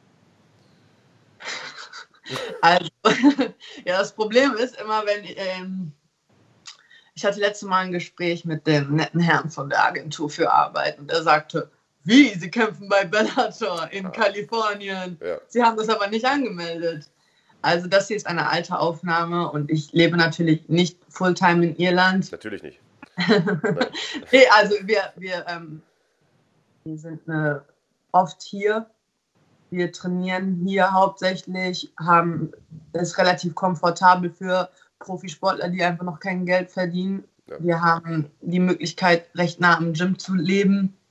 Und ähm, ja, wenn es die Zeit zulässt, dann sind wir hier. Und wenn wir mal Sachen erledigen müssen, dann sind wir eben zu Hause. Oder wenn mal wieder ein Lockdown passiert, dann werden wir auch zu Hause sein. Aber ansonsten Mhm. Oder wenn das Arbeitsamt anruft. Also der feste Wohnsitz ja. ist, äh, ist also noch in Deutschland, da bist du uns noch nicht verloren ja, gegangen. Ähm, jetzt ja. hast du das gerade schon so ein bisschen angedeutet und ähm, ich habe das irgendwie, die, die Spatzen haben es auch schon von den Dächern gepfiffen. Also ähm, der Kampf gegen Griet Eckhut ist, ich will nicht sagen aus der Not geboren, aber es gab da äh, im Vorfeld ein paar Anfragen und auch Absagen von anderen Kämpferinnen. Äh, kannst du ein bisschen was dazu sagen? Wie, wie lange hat sich dieser Prozess hingezogen? Wer war da im Gespräch mal als Gegnerin? Ähm, erzähl mal ein bisschen. Ja, also ich glaube auch, ähm, also ich bin niemand, ich möchte jetzt einfach gegen Namen kämpfen. Ich möchte gegen Frauen kämpfen, die ähm, schon was erreicht haben in dem Sport. Und da ist der Bellator-Kader nicht ganz so groß, ähm, um da irgendwie ein paar Namen rauszuhauen. Ich möchte am liebsten gegen Frauen kämpfen, die auch schon irgendwie ein paar Kämpfe im Bellator selbst abgeliefert haben. Ne? Das ist jetzt Debütant gegen Debütant. Ähm, schön wäre gewesen, ich weiß nicht, da sind Namen wie, die haben da Mädel von den Pitbull Brothers oder auch eine Beck Rollins in einem Kader. Das wäre natürlich auch ein geiler Kampf gewesen. Aber Corona lässt nicht ganz so viel zu. Und ähm, da sind auch halt ambitionierte Mädels mit im Kader und die sagen natürlich auch, äh, drei, vier Wochen ist keine Zeit, um sich vorzubereiten. Vielleicht auch, wenn man aus einer Verletzung kommt oder vielleicht, wenn man ähm, nicht so in der Vorbereitung war. Ich meine, das ist jetzt auch nicht ähm, selbstverständlich, dass man die ganze Zeit am Ball bleibt. Mein Coach sagt immer, es gibt zwei Arten von Trainer. Einmal die Fight-Kämpfer und wirklich die, die von morgens bis abends und das ganze Jahr nichts anderes machen. Ich gehöre zur zweiten Kategorie, aber viele nutzen dann halt auch mal die Zeit oder die Pause, um den Körper zu regenerieren, sich zu erholen oder auch mental mal irgendwie was anderes zu machen. Ja, und ich kann verstehen, dass man nicht kurzfristig gegen mich ankämpft, antreten möchte. Das hat auch mal wieder nichts mit Arroganz zu tun, aber ich bin stark.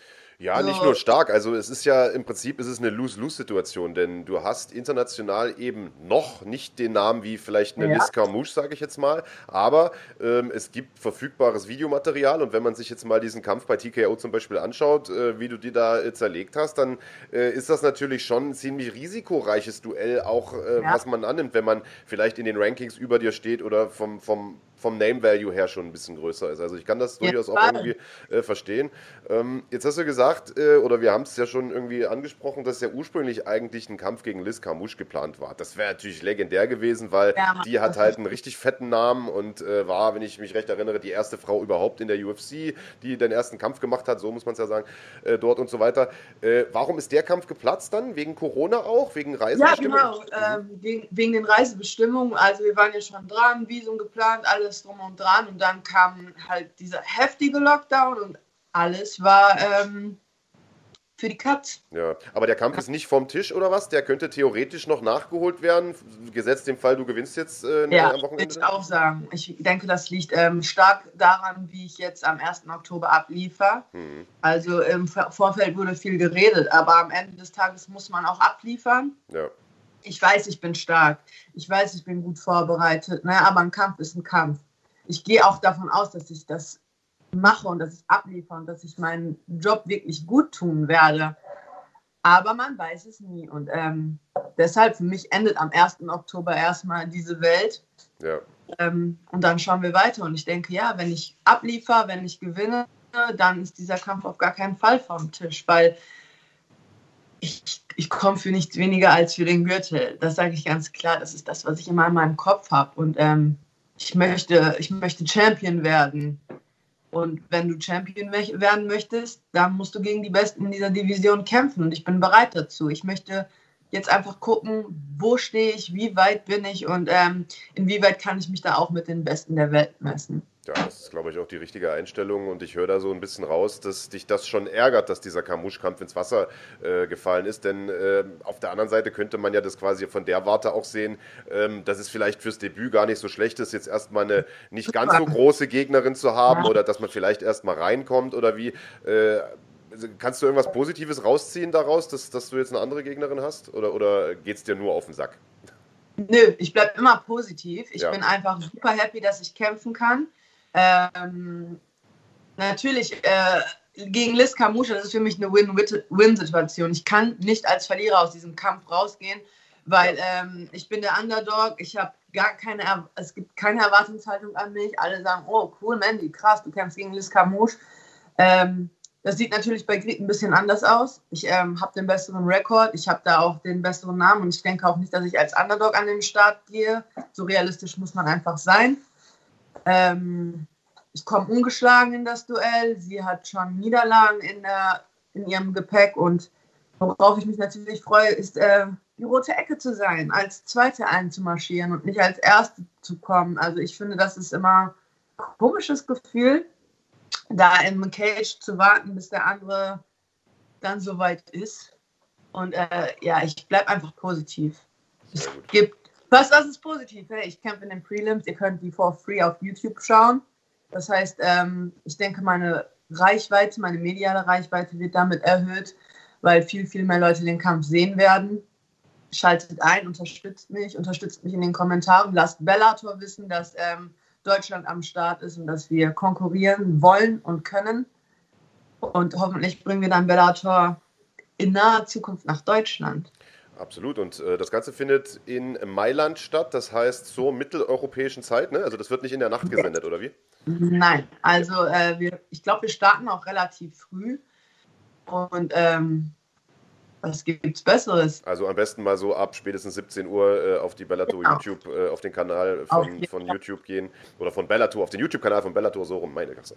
Äh, und dann ja. könnt ihr da am 1. Oktober den Kampf von Mandy Böhm sehen gegen Griet Eckhut. Sollte auf jeden Fall keiner verpassen. Gib uns abschließend vielleicht noch einen Tipp. Wie geht der Kampf aus? Soll ich das ja prognostizieren? Ja, der selbstverständlich. Der letzte Kampf war ein, war ein vorzeitiger Sieg, Rear Naked Choke. Was kommt diesmal? K.O. oder was? Oder gehst du über die Punkte? Los, hau mal einen raus. Bitte dich. Als ob ich äh, jemals in meinem Kopf hätte, über Punkte zu gehen. Niemals. Nie.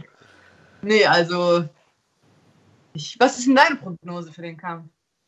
Äh, ich würde auch tippen auf äh, dominantes Ground Game aus der Top Control heraus und eventuell eine späte Submission. Könnte mir tatsächlich aber auch Punkte vorstellen, denn die Grid Echo, die ist ziemlich zäh.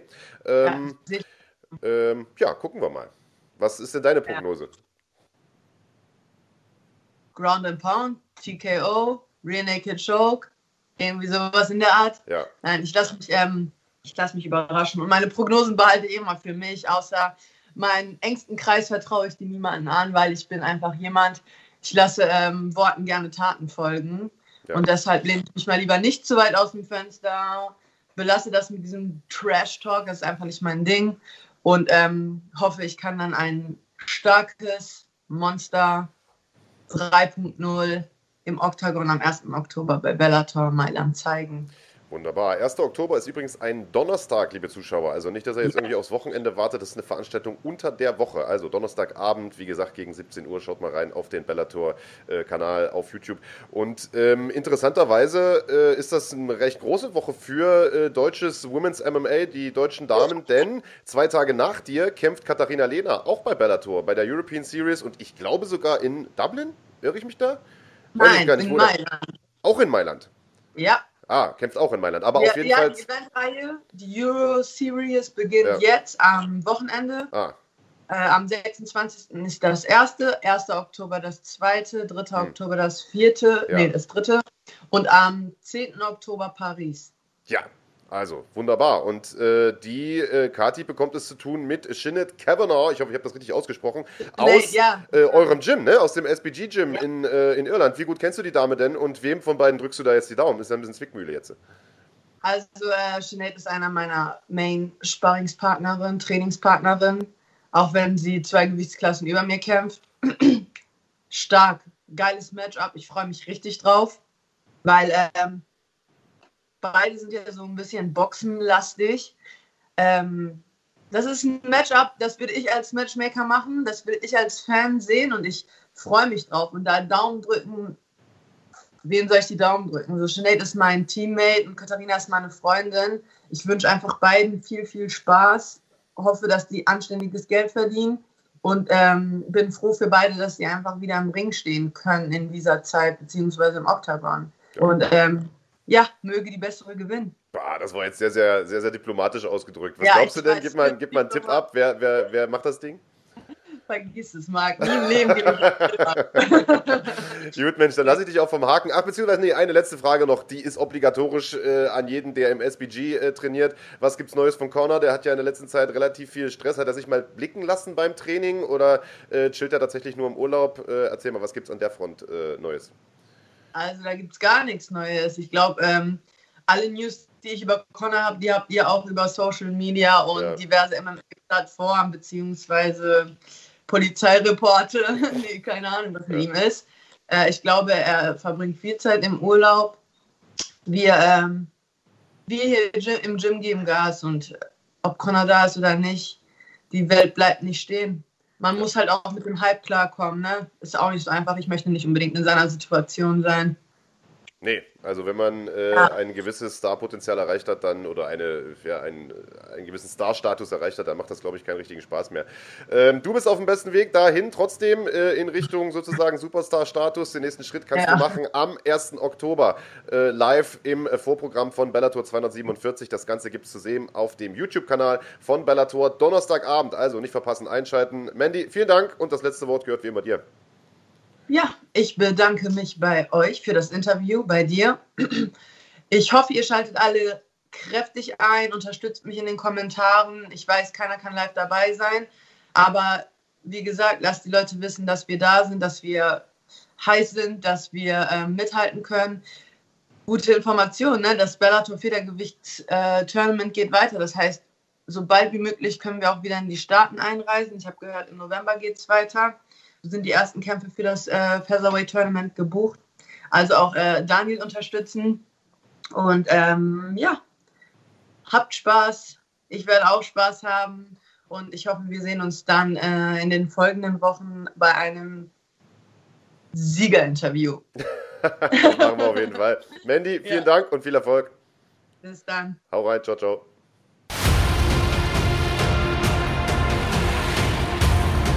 Die Creme de la Creme des deutschen MMAs.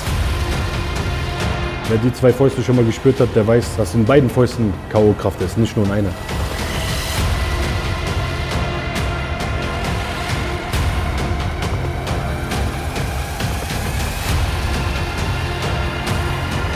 Jede Menge Dampf in den Fäusten, jede Menge K.O.-Power. Das ist also ein Kampf, der jede Menge Action verspricht.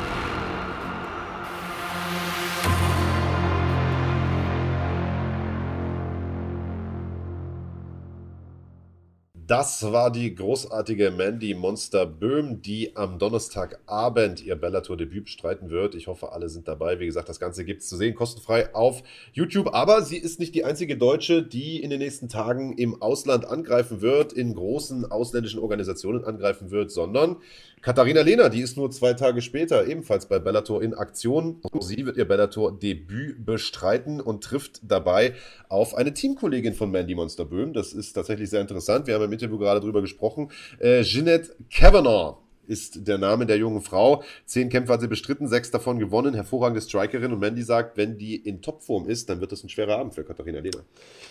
Ja, glaube ich äh, gerne, denn auf der Bühne gibt es selten irgendwie einfache Abende. Es ist ja generell so, dass äh, sowas wie leichte Kämpfe aus meiner Sicht nicht gibt. Es gibt natürlich Kämpfe, wo man dem Gegner auf dem Papier irgendwie überlegen ist oder wo man mehr Erfahrung hat oder mehr Techniken kennt oder so, aber am Ende des Tages ist es ein Kampf, ein Kampf und der ist irgendwo auch immer ein bisschen Chaos.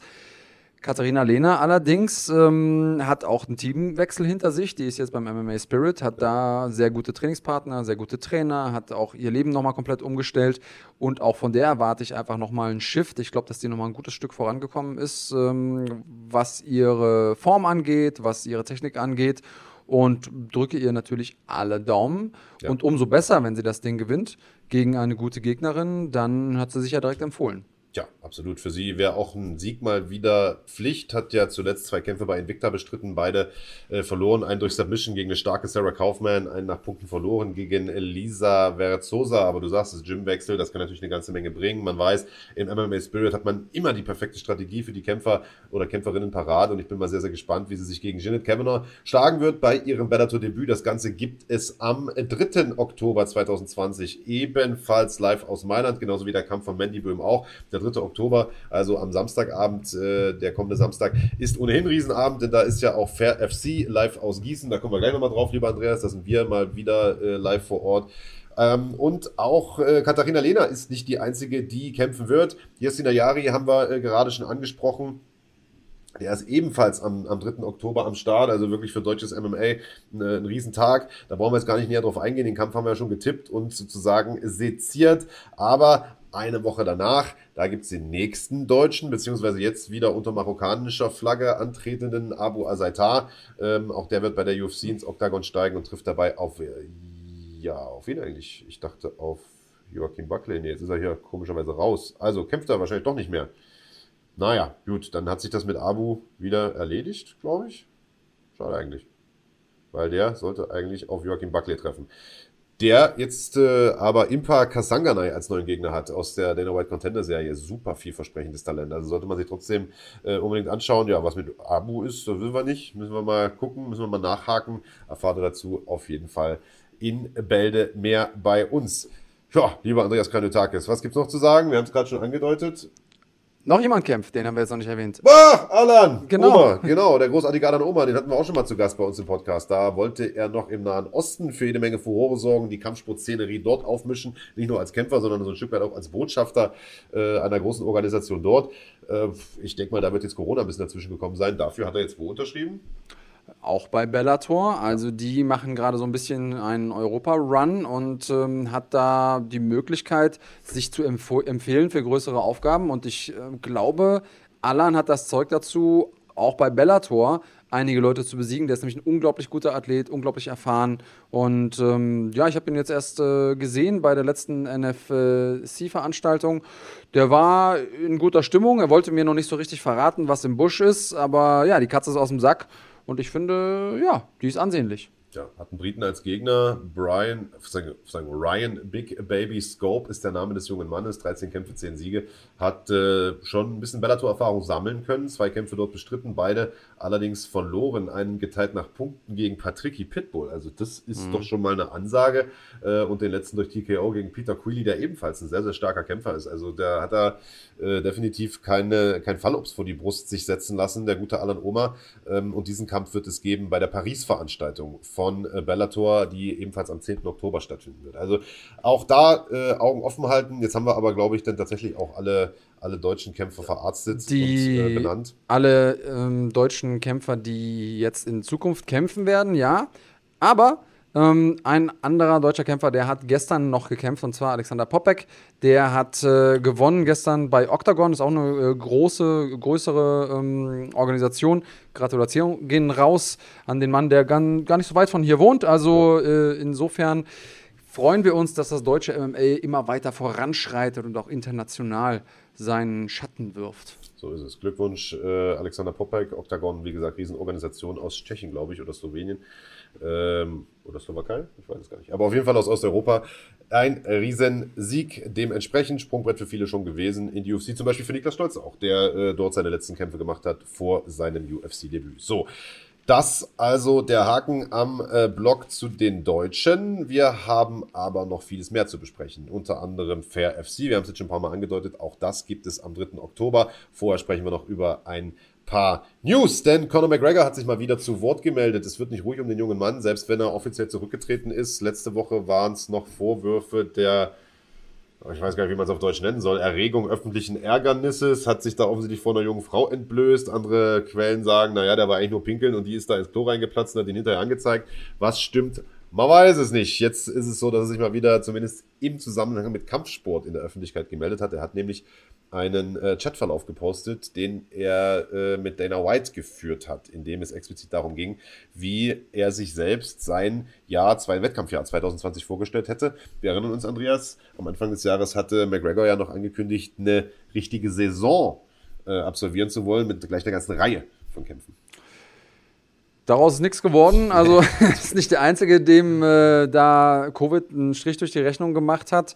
Ähm, ich weiß gar nicht, ob das vielleicht unterm Strich sogar besser so war, weil wenn ich mir da angucke, wenn ich das richtig gelesen habe, muss ein bisschen entschuldigen, wir kommen ja aus der Nacht, wir haben kommentiert, dann äh, hat er da ja auch Diego Sanchez irgendwie äh, ja. mit herausgefordert. Und ich weiß nicht genau, warum das ein Kampf ist, den irgendjemand sehen will. Ich feier Sanchez. Ich ähm, finde es ein absoluter Veteran, der hat allen Respekt der Welt verdient.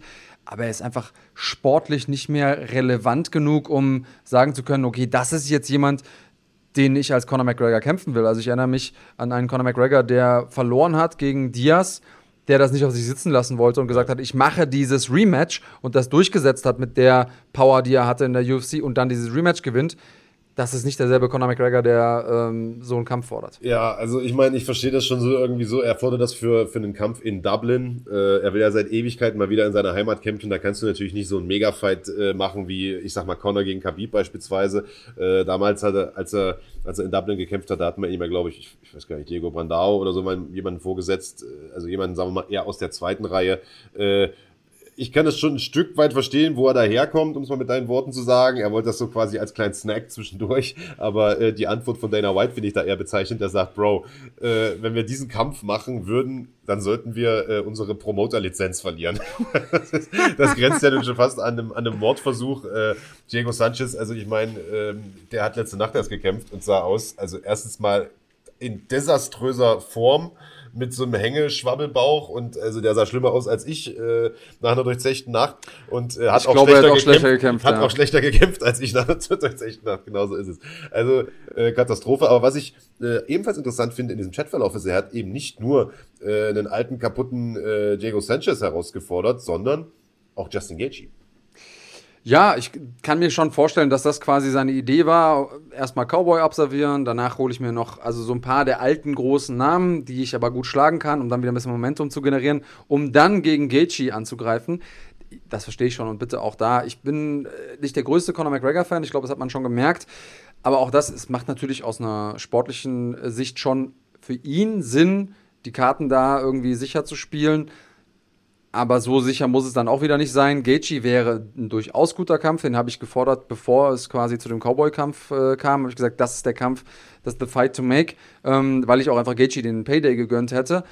Ähm, ich weiß nicht, ob der jetzt so zustande kommt. Gaethje ist ja jetzt erstmal eingespannt. Der will erstmal gegen Khabib kämpfen. Ja. Und da muss man gucken, da werden die äh, Karten nochmal neu gemischt.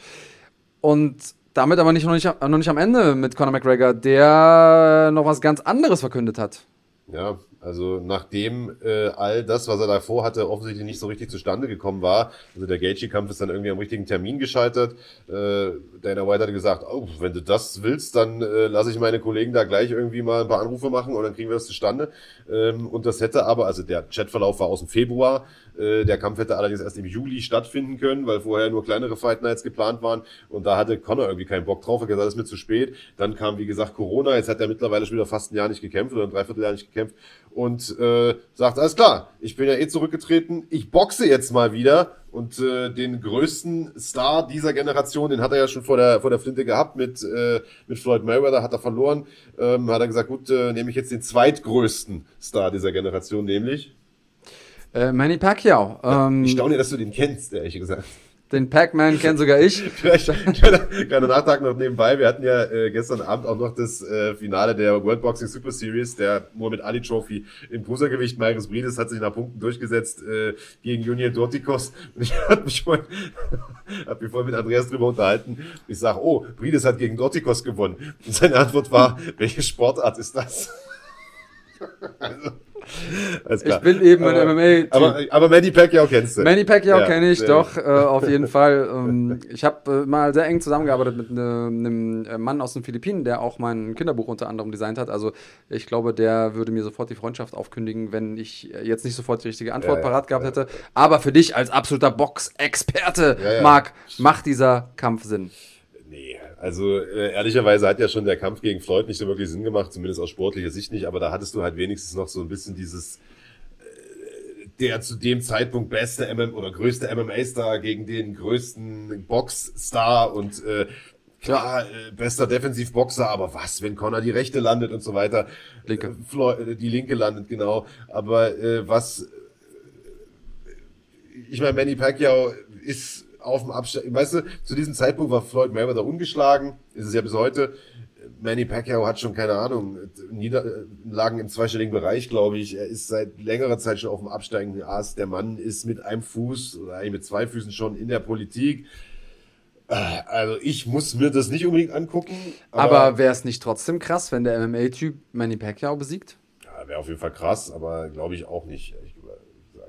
Also ich denke, dass Manny Stil Connor eher in die Hände spielt, mhm. denn er ist einer, der Schlagabtäusche sucht, der, wie gesagt, das wäre auch nicht der erste Konter, in den er reinläuft. Ähm, ihr könnt mal googeln, wenn ihr einen geilen K.O. sehen wollt. Äh, Manny Pacquiao gegen Juan Manuel Marquez. Ich glaube 2012 oder was, wann der Kampf war, 2013. Einer der schlimmsten Faceplant-K.O.s aller Zeiten im Jetzt Boxen. gibt er aber an mit seinen äh, Boxing-Kenntnissen. Ja, wollte ich mal gucken lassen. äh, aber äh, also ja, natürlich besteht die Möglichkeit, dass das kann das mal. Aber letzten Endes ist trotzdem Manny Pacquiao halt einer, der seit 100 Jahren nur boxt und ich denke, das wird also sportlich nicht viel Wert haben. Wird sich aber trotzdem gut verkaufen, wenn darauf die Frage gemünzt war. Also ich denke schon, dass es da den einen oder anderen Käufer für geben wird. Also für den Kampf, auch wenn ich jetzt mir Conor McGregor im MMA gewünscht hätte, ähm, würde ich tatsächlich auch mal äh, kämpfen mit Kissen auf den Händen gucken. Also. Mit unbekannten Leuten, die man, die man nicht kennt.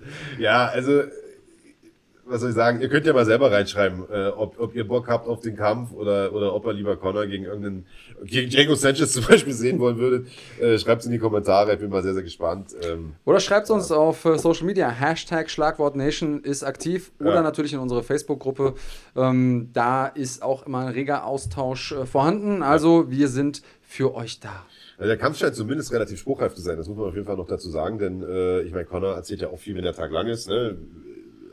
Am einen Tag macht er eine große Saison, am nächsten Tag hat er zurückgetreten, dann ist er plötzlich wieder da und will in fünf Gewichtsklassen gleichzeitig Champion sein. Aber diesen Kampf hat mittlerweile auch Manny Pacquiao bestätigt. Und ähm, das heißt, man ist sich da offensichtlich schon zumindest verbal einig äh, gab diesen Kampf ja tatsächlich in Gesprächen auch schon relativ lange. Und zumindest die Idee zu diesem Kampf, da hieß es, äh, das soll der erste Kampfsport-Event in diesem neu gebauten äh, Footballstadion in Vegas sein, diesem Raiders Stadium. Äh, wer das nicht kennt, das sieht aus wie ein riesiges UFO, hat Platz für eine Zilliarde Menschen. Also ähm, ja, sind wir mal gespannt, ob es äh, dazu kommt oder nicht. Äh, bleibt auf jeden Fall spannend. Keine Woche vergeht ohne eine News um Conor McGregor. So, jetzt machen wir noch mal eine ganz, ganz kurze Pause und dann sprechen wir über das nächste Wochenende. Wir haben es schon gesagt, ist nicht nur aus internationaler Sicht ein großer Abend für den MMA-Sport, weil Jessin Ayari kämpft, weil äh, Katharina Lehner kämpft, sondern es ist auch aus deutscher Sicht ein gigantischer Abend für den MMA-Sport, denn äh, wir haben mit Fair FC äh, eine Riesenveranstaltung, acht äh, hochkarätige Kämpfe, äh, zwei Titelkämpfe mit Christian Eckerlin, mit Stefan Pütz, das äh, Comeback von Max Heine, der ja äh, der Flying Uwe Bezwinger ist, wenn man äh, so will, äh, und äh, vieles, vieles mehr. Also wir machen eine ganz, ganz kurze Pause und dann schauen wir nochmal auf Fair FC. Bis gleich.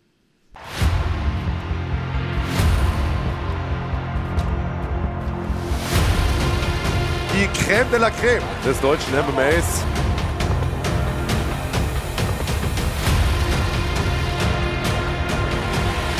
Wer die zwei Fäuste schon mal gespürt hat, der weiß, dass in beiden Fäusten K.O.-Kraft ist, nicht nur in einer.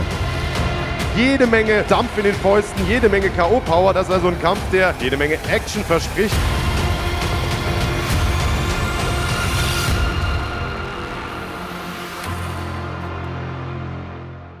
Ja, ein riesiger Trailer, eine riesige Veranstaltung, top besetzte Fightcard. Fair FC gehört ja seit vielen Jahren zu den größten Playern im deutschen MMA-Sport und schwingt sich nun nach der Corona-Zwangspause dazu auf, sich da ganz, ganz oben festzusetzen mit einer wirklich stabilen Fightcard, Andreas. Anders kann man das nicht sagen. Genau, das ist schon mal ein bisschen angeteased. Es äh, werden für die Leute, die sich ein bisschen auskennen, einige Leute aus dem MMA Spirit kämpfen. Das bedeutet, äh, die sind eigentlich immer Garanten für gute Kämpfe. Max Heine, der jetzt hier als, äh, ja, Uwe Bezwinger, Flying Uwe Bezwinger hast du ihn genannt, in den Kampf geht, muss beweisen, dass er auch gegen andere Leute gewinnen kann. Ja. Flying Uwe, da waren sich die Leute ja nicht so richtig sicher, ist er denn überhaupt ein richtiger MMA-Kämpfer? Dass Max Heine ein richtiger MMA-Kämpfer ist, kann er jetzt beweisen gegen Paul Omorui. Habe ich ihn richtig ausgesprochen? Ja, hoffe ich doch mal. Ungeschlagener Dude aus dem Fight, äh, aus der Fight School Hannover und äh, kleiner Fun Fact, Max Heine, der läuft ja bei uns intern auf Run Fighting als äh, mit dem Spitznamen Fuck, nämlich F-U-K ohne C allerdings, äh, Flying Uwe Killer. Also der äh, bekommt es zu tun mit äh, Paul Omorui. Ähm, ein sehr, sehr tolles Duell, denn ich meine, wir hatten damals äh, ja viele Leute, die sich aufgeregt haben, gesagt haben, oh, der Uwe und so, jetzt gibt er dem einen, der hat noch nicht einen Profikampf und so. Aber Max Heiner hat gekämpft wie ein absoluter Profi, ist jetzt 1 und 0 als Profi und bekommt jetzt einen, der 2 und 0 ist als Profi, ähm, aber ebenfalls äh, in diesen zwei Kämpfen sehr, sehr gut ausgesehen hat. Ähm, und äh, das ist, glaube ich, ein absolut toller Opener für diese Veranstaltung. Ähm, Duell bis 74 Kilogramm, etwas, ähm, ja, etwas komisches Catchweight, aber ähm, so soll es sein. Und ein weiterer junger Herr, der erst seit äh, wenigen Tagen auf der Card vertreten ist, also kurzfristig sozusagen zugesagt hat, ist einer, den ich auch für einen der unterhaltsamsten Kämpfer Deutschlands halte, ähm, der bei GMC beispielsweise Riesenkämpfe gemacht hat, nämlich Anton Mohr, den wir schon relativ lange nicht gesehen haben, ungeschlagen in bislang sieben Kämpfen. Und der bekommt es zu tun mit einem Mann, dessen Name einem das Blut so ein Stück weit in den Adern gefrieren lässt, nämlich Magomed Aishkanov, ungeschlagen in vier Kämpfen. Genau, das wird ein sehr, sehr äh, guter Kampf. Also stilistisch. Einer wird als, ja, ungeschlagener den äh, Ring, den Cage verlassen. Der andere wird seine Null verlieren. Das ist natürlich immer so ein bisschen ähm, hat, gibt noch so ein bisschen extra Würze auf den Kampf. Ja. Anton Moore, ich bin bei dir, ohne den Gegner zu kennen, weiß man da schon, okay, es geht ab. Wenn man aber Eichkanov sich ein bisschen anguckt, weiß man, das äh, wird hoch, hoch spannend. Also ich kann mich nicht festlegen, wen ich da vorne sehe. Deswegen fahre ich da hin und gucke es mir an und ihr solltet einschalten. Ja, Anton ist ja im Prinzip einer, der eigentlich mit Fäusten gar nicht zu finishen ist. Äh, Das ist wahrscheinlich der größte Granitschädel in Deutschland, wenn man vielleicht mal noch von ähm, äh, vom Siberian Tiger absehen, von Anatoly Baal, der wahrscheinlich ähnlich äh, übermenschliche Nehmerfähigkeiten hat. Also die beiden sind wirklich die unmenschlichsten äh, äh, Nehmerfähigkeiten, zähesten Hunde des, des deutschen MMA-Sports. Aber wie gesagt, toller Kampf. Äh, Magomed Aishkanov, der Name lässt schon ein bisschen vermuten. Ringerische Skills natürlich on top. Da muss Anton Moore ein bisschen aufpassen, der aber selbst sehr, sehr solider Ringer ist. Also ich bin äh, mal wirklich gespannt und der vor allen Dingen wirklich Bomben wirft. Also das dürfte ein Kampf äh, werden, der total spektakulär wird. Dann haben wir schon ein paar Mal drüber gesprochen. Wir haben ähm, ein paar Titelkämpfe und zwar nicht nur zwei, sondern inzwischen sogar drei. Zwei im MMA und einen im K1. Das ist doch auch mal was. Also äh, ist im Prinzip eine reine MMA-Veranstaltung bis auf einen Titelkampf. Ähm, aber sprechen wir erstmal über die MMA-Fights. Stefan Pütz kehrt zurück, Doppelchampion bei GMC, Halbschwergewichtstitel, deinen ehemaligen Titel, den du irgendwann mal aus den aus den Fängen befreit hast, den, den Schwergewichtsgürtel, ähm, den hat er sich gesichert. Äh, ja, also einer der besten Halbschwergewichter Deutschlands kämpft jetzt um den weiteren Halbschwergewichtstitel und äh, trifft dabei auf einen alten Bekannten, Andreas. Er äh, kämpft gegen äh, Walter Cincho. Inwiefern ist er alt und bekannt? Du meinst, weil er bei Munich MMA trainiert, oder? Ja. Ah, okay. Ja, ähm, das kann sein. Ich weiß gar nicht, ob die sich vom, von der Matte her kennen. Das, äh, da hast du vielleicht ein bisschen Hintergrundinfos zu, die ich nicht habe. Aber Stefan Pütz ist äh, definitiv auf einer Mission, hat da einen Mann vor sich, der ja nicht. Ähm, nicht einfach zu besiegen sein wird, glaube ich, auch wenn viele Leute sagen, naja, der hat ja nur sechs Kämpfe und hat nicht gegen dieselbe ähm, Competition gekämpft wie Stefan. Aber, ich habe es schon mal gesagt in diesem Podcast, es gibt keine einfachen Kämpfe und Walter Cincho, den äh, muss man erstmal besiegen, auch als Stefan Pütz. Ich glaube, dass er extrem fit sein wird. Er hat die Quarantäne genutzt. Also wer ihm folgt irgendwie auf Social Media, der weiß, ähm, da äh, kann man auf jeden Fall eine absolute Terminator-Performance erwarten. Ja. Aber ich glaube, dass er die auch braucht. Absolut. Shincho ist einer, über den so viel gar nicht bekannt ist, kommt aus Sao Paulo, hat da überwiegend irgendwie auf kleineren regionalen Veranstaltungen gekämpft. Wir haben es ja vorher mal gesagt, in äh, Brasilien ist es häufig auch Usus, dass da gegen, sagen wir mal, überschaubare Konkurrenz die Bilanz ein bisschen aufgepeppt wird. Aber Fakt ist, äh, seinen letzten Kampf hat er für Jungle Fight bestritten. Und das ist eine der größten Organisationen in Brasilien, wenn nicht die größte. Und hat da einen starken Ricardo Pino ähm, in der ersten Runde mit äh, Schlägen aus dem Rennen genommen. Das heißt, das ist definitiv einer, ähm, bei dem es gilt, auf der Hut zu sein. Die Brasilianer ja traditionell äh, am Boden auch relativ stark. Und ich sag mal, ähm, Stefan ist einer, der von seiner Physis lebt, der davon lebt, Kämpfern seinen Kampf, seinen Stil ein bisschen aufzuzwingen, mit seiner Masse, mit seiner Kraft, mit seiner Power zu arbeiten. Und das kann natürlich auch nach hinten losgehen, wenn man einen hat, der mit ähnlich viel Power äh, gegendrückt. Der äh, Chincho sieht doch relativ stabil aus und scheint hier ja, in München ein neues Zuhause gefunden zu haben. Das entwickelt sich ja auch so ein bisschen zu so einem Sammelbecken für, für internationale Kämpfer auch, oder? Oder ist das dann MMA Munich? Ich verwechsel beide immer so ein Stück weit. Ja, insgesamt, äh, die äh, Münchner MMA-Szene ist äh, diverser geworden, würde ich jetzt mal sagen. Also es gibt mehr Leute, die aus der ganzen Welt hier hinkommen. Ja. Es hat natürlich auch einiges mit der Lebensqualität zu tun, wahrscheinlich, die man hier vor Ort findet. Aber das hebt natürlich auch insgesamt das sportliche Level an. Ich weiß, dass Stefan Pütz mal aus München weggegangen ist, weil er eben hier nicht das Training gefunden hat, das er sich gewünscht hat auf professioneller Ebene. Ich glaube, heutzutage hätte er da schon weitaus bessere Karten. Ähm, ich freue mich, dass äh, Walter Cincho in Deutschland ist und wir diesen Kampf sehen können, denn ähm, das Matchup finde ich absolut gelungen und äh, bin gespannt, wie es ausgeht. Klar ist Pütz der Favorit, aber mh, Cincho nicht äh, chancenlos. Nee. Also, wir freuen uns ja grundsätzlich erstmal, äh, dass Stefan wieder zurück in Aktion ist und uns nicht sozusagen abwandert auf den internationalen Markt, dass wir ihn weiter hier in Deutschland sehen können. Ähm, Co-Hauptkampf des Abends ist ein äh, super Schwergewichtstitelkampf nach K1-Regeln. Also das äh, ist natürlich was, was äh, mir als sozusagen K1 Oldschool-Fan ganz besonders äh, mich freut, denn die super schweren Jungs, das bedeutet plus 100 Kilo, äh, sozusagen unsere Region, ähm, die lassen es äh, die lassen es dann doch nochmal richtig knallen und äh, es ist ein sehr, sehr interessantes Duell, denn Daniel Dietz, eins der großen Talente aus Deutschland, WFMC-Weltmeister bereits und etwas etwas kleinerer äh, Muay Thai-Verband, ähm, ungeschlagen in 25 Kämpfen ähm, aus der Kampfsportakademie Emmelshausen. Aus dem schönen Emmelshausen, lieber Andreas. Bekommt es zu tun mit äh, Jeff War ich Van... früher mal in der Disco. Ja, Point. Grüße gehen raus an alle Leute, die mir damals im Point abgedanced haben. Ja, sehr gut. Hätte der Daniel Dietz damals die Tune gemacht, wärst du damit sicher nicht gewesen. Äh, Vollkommen zurecht. Da ist nämlich nicht reingekommen. Ähm, ja, und der bekommt zu tun mit äh, Jeff van Giersbergen und zwar aus dem schönen Osterbahn-Gym in äh, Rotterdam. Jan Osterbahn, absolute Legende des äh, holländischen Kickboxens. Ähm, einer, den ich selbst schon ein paar Mal irgendwie persönlich getroffen habe, in seinem Gym auch mal besucht habe. Ähm, unter anderem ähm, Merman Manhoff dort auch mal äh, trainiert hatte und so. Also ähm, auch im MMA ein sehr, sehr umtriebiger Bursche und einer, der sehr viele äh, Thai-Box-Talente über die Jahre herangezüchtet hat. Jeff van Giersbergen, ich muss ehrlicherweise sagen, sagt mir jetzt erstmal nichts. Ich bin jetzt aber auch nicht der größte Kenner der holländischen Thai-Box-Szene. Äh, aber eins äh, kann man sagen, wenn der aus diesem Gym kommt, dann ist er mit Sicherheit eine Granate und etwas, was wir ja schon immer eigentlich wussten, ist, dass, äh, ich sag mal, wenn ein B-Klasse oder ein C-Klasse-Kämpfer aus Holland kommt, in diesem K1-Sport, Kickboxsport gibt's ja diese Klassifizierung, äh, dann hat er in der Regel das Niveau eines solchen A-Klasse-Kämpfers. Äh, also jeder, der daherkommt, ist äh, in der Regel ein Kracher. Also das dürfte äh, spannend werden. Ja, und Andreas, der Hauptkampf, das ist, glaube ich, der, auf den die meisten warten. Äh, da sehen wir nämlich das Comeback von Christian Eckerlin. Richtig, es wird ein ja. Comeback und sein Gegner ist brandgefährlich, korrigiere ich, wenn ich äh, da irgendwie falsch liege. Ich glaube, dass Antonio Gordillo ähm, eine echte Herausforderung darstellt. Das ist kein Gegner, wo man sagt, okay, da erwarte ich jetzt einen absoluten Durchmarsch von Eckerlin. Eckerlin ist bärenstark, das haben seine letzten Kämpfe äh, gezeigt. Der ist äh, erfolgsverwöhnt jetzt gerade, also bei dem läuft es ganz gut. Wir haben auch gegen Nasufovic gesehen, dass er ähm, nicht nur dann gut ist, wenn die Kämpfe einfach laufen, sondern auch wenn er ein bisschen Gegenwehr bekommt. Aber Gordillo, der ähm, schwingt selber auch eine ganz ordentliche Kelle. Der kann ähm, ganz gut nach vorne marschieren. Der ist auch ziemlich erfahren, hat ähm, jetzt seinen 16. Kampf gegen Eckerlin.